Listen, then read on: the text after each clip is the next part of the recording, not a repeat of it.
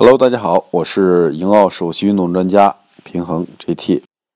今天呢，我们继续探讨这个运动当中的一些动作会让我们伤及到我们的颈椎的这些问题。上次我们讲了这个仰卧起坐可以伤到我们的颈椎，那么另外还有一个就是我们在背部训练的时候也容易伤到我们的颈椎。之前有一个